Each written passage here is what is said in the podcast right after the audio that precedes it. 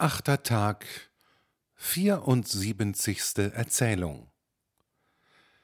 Fiesole war einst eine alte, berühmte Stadt, obgleich es jetzt ganz heruntergekommen ist. Inzwischen hat es doch nie aufgehört, ein bischöflicher Sitz zu sein, und ist es auch noch jetzt. Nahe bei der Stiftskirche daselbst hatte eine adelige Witwe namens Madonna Picarda ein Gütchen mit einem kleinen Wohnhause, wo sie sich, weil sie nicht reich war, den größten Teil des Jahres aufhielt und ihre zwei Brüder, ein paar sehr artige, wohlerzogene Leute bei sich hatte. Da sie sich nun immer zur Stiftskirche zu halten pflegte, so fügte es sich, weil sie noch sehr jung, schön und liebenswürdig war, dass der Propst an dieser Kirche sich bis über die Ohren in sie verliebte. Nach einiger Zeit war er so dreist, ihr seine Wünsche selbst zu erkennen zu geben und sie zu bitten, sich seine Liebe gefallen zu lassen und ihm ihre Gegenliebe zu schenken. Er war schon ein ältlicher Mann, aber im Verstande noch sehr grün, dabei sehr stolz und vermessen, und bildete sich nicht wenig ein auf seine Sitten und Manieren, obwohl er der abgeschmackteste Mensch von der Welt war und so widerlich und unausstehlich war, dass ihn niemand leiden konnte. Am allerwenigsten diese Dame, die ihm nicht nur nicht hold war, sondern ihn ärger hasste als das Kopfweh.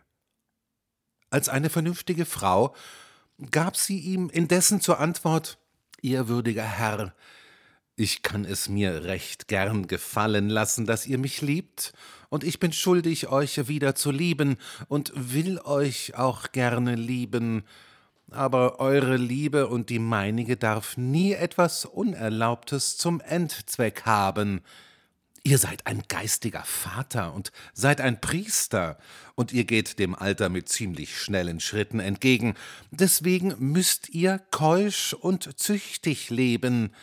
An der anderen Seite bin ich selbst auch kein Kind mehr, dass dergleichen Liebeleien sich für mich schickten, und noch dazu bin ich eine Witwe, und ihr wisst wohl, wie ehrbar die Witwen sich halten müssen, Nehmt mir's also nicht übel, dass ich euch nicht auf diejenige Weise lieben oder mir eure Liebe gefallen lassen kann, wie ihr von mir verlangt. Der Propst, obwohl er für diesmal von ihr nichts weiter erlangen konnte, ließ sich dennoch durch die erste Weigerung nicht irre machen sondern fuhr hartnäckig fort, sie mit Briefen und Botschaften zu bestürmen und sie selbst anzusprechen, so oft sie in die Kirche kam.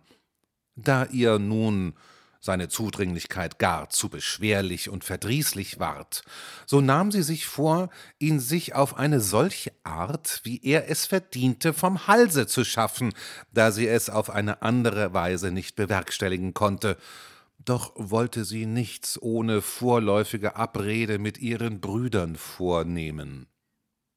Diesen erzählte sie demnach das Benehmen des Propstes gegen sie und sagte ihnen zugleich, was sie willens wäre zu tun.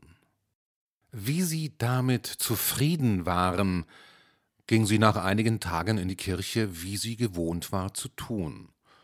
Sobald der Propst sie gewahr ward, kam er zu ihr und fing an, seiner Gewohnheit nach ein sehr vertrauliches Gespräch mit ihr anzuknüpfen.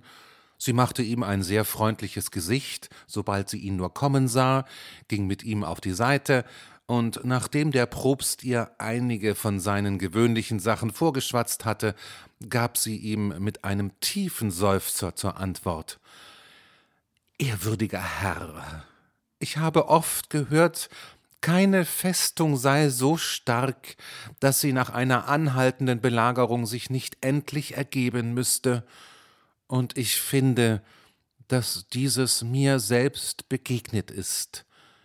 Ihr habt mir, bald mit euren einnehmenden Reden, bald mit diesen, bald mit jenen Gefälligkeiten so lange zugesetzt, dass ihr mich endlich bewogen habt, meinen Vorsatz aufzugeben und weil ihr so großes Wohlgefallen an mir findet, so bin ich entschlossen, mich euch zu ergeben.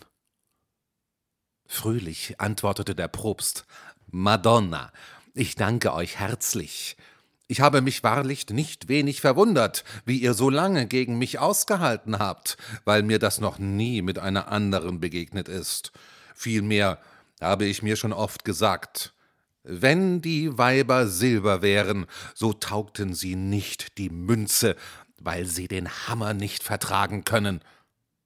Doch sagt mir nun, wann können wir uns näher sprechen? Ah, liebster Herr, das Wann würde sich wohl finden, sobald wir nur wollen, da ich keinen Mann habe, dem ich vor meinen Nächten Rechenschaft geben müsste. Allein das Wie weiß ich nur nicht auszumitteln. Um, warum denn nicht? Ich dachte in eurem Hause.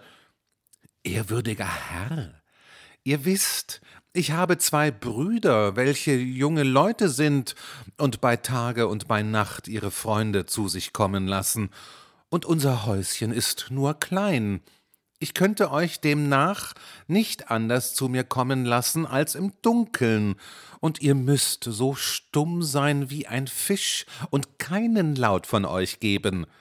Wenn ihr das wolltet, so könnte es angehen, denn sie bekümmern sich zwar nicht um mein Zimmer, allein das ihrige stößt so dicht daran, dass man das leiseste Wort, was gesprochen wird, hören kann. Madonna, für eine Nacht oder zwei soll es mir darauf nicht ankommen, bis ich Anstalt treffen kann, dass wir uns mit mehr Bequemlichkeit an einem anderen Ort sprechen. Gut, ehrwürdiger Herr, es steht bei euch, aber um eins muss ich euch noch bitten, dass ihr die Sache geheim haltet und dass niemand ein Wort davon erfährt. Seid deswegen unbesorgt und machet, wenn's möglich ist, dass wir noch diesen Abend zusammenkommen. Ich bin's zufrieden, sprach sie und verabredete mit ihm, wie und wann er kommen sollte, worauf sie nach Hause ging. Sie hatte eine Magd, die nicht mehr jung war und von Gesicht und Gestalt so hässlich, als man sie sich nur denken kann, denn sie hatte eine platte Nase, ein schiefes Maul, aufgeworfene Lippen, lange, schwarze und übel gepflanzte Zähne war triefäugig und so kupferrot, als wenn sie den Sommer nicht in Fiesole, sondern am Senegal zugebracht hätte. Übrigens war sie hüftlahm und hinkte an der rechten Seite. Ihr Name war Ciuta. Weil sie aber so grundhässlich war, so ward sie von jedermann Ciutazza genannt. Bei all ihrer Hässlichkeit hatte sie jedoch ein wenig verliebtes Fleisch auf dem Leibe. Diese rief die Dame zu sich und sagte ihr Ciutazza, wenn du mir diesen Abend einen Dienst leisten willst, so kannst du dir ein hübsches neues Hemd bei mir verdienen. Ein neues Hemd, sprach Ciutazza, dafür könnt ihr mich durchs Feuer schicken, wie viel mehr sonst wohin. Gut, du sollst diese Nacht mit einem Mann in meinem Bette schlafen und ihn liebkosen, aber hüte dich, dass du keinen Laut von dir gibst, damit dich meine Brüder nicht hören, die, wie du weißt, dicht daneben schlafen. So sollst du hernach das Hemd von mir bekommen. Mit sechsen, wenn's drauf ankommt, lieber als mit einem, sprach Ciutazza. Kaum war der Abend gekommen, so kam auch der Herr Propst laut Abrede, und die beiden jungen Herren waren auf Anstiften der Dame in ihrem Zimmer und ließen ihre Stimme hören. Der Propst schlich also im Dunkeln und in aller Stille in die Kammer der Dame und in ihr Bett, und Ciutazza, welche sie von allem unterrichtet hatte, legte sich zu ihm. Der Propst, welcher seine Geliebte bei sich im Bett zu haben glaubte, schloss die liebenswürdige Ciutazza in seine Arme und nahm in aller Stille Besitz von den Schätzen, wonach er sich längst gesehnt hatte. Wie dieses geschehen war, ging die Dame zu ihren Brüdern und bat sie, das Übrige zu veranstalten, was sie verabredet hatten. Diese gingen demnach leise aus dem Hause nach dem Markte, und der Zufall begünstigte ihre Absicht über ihre Erwartung, denn weil der Abend schwül war, so hatte der Bischof, den sie zu sich bitten wollten, schon nach ihnen gefragt, um sich bei ihnen auf einen kühlen Trunk zu Gaste zu bitten. Er sagte ihnen sein Anliegen, sobald er sie kommen sah, ging mit ihnen nach Hause und setzte sich mit ihnen in ihren Hofe im Kühlen nieder, wo er beim Fackellichte mit Vergnügen ihren guten Wein kostete. Nachdem sie getrunken hatten, sagten die Jünglinge, Messere, da ihr so gütig gewesen seid, uns in unserer kleinen Hütte zu besuchen, wie wir euch eben einladen wollten, so lasst es euch auch noch gefallen, etwas zu sehen, das wir euch zu zeigen haben. Sehr gerne, sprach der Bischof. Einer von den jungen Herren nahm hierauf die brennende Kerze in die Hand und ging in die Kammer, wo der Propst bei der Ciutazza lag.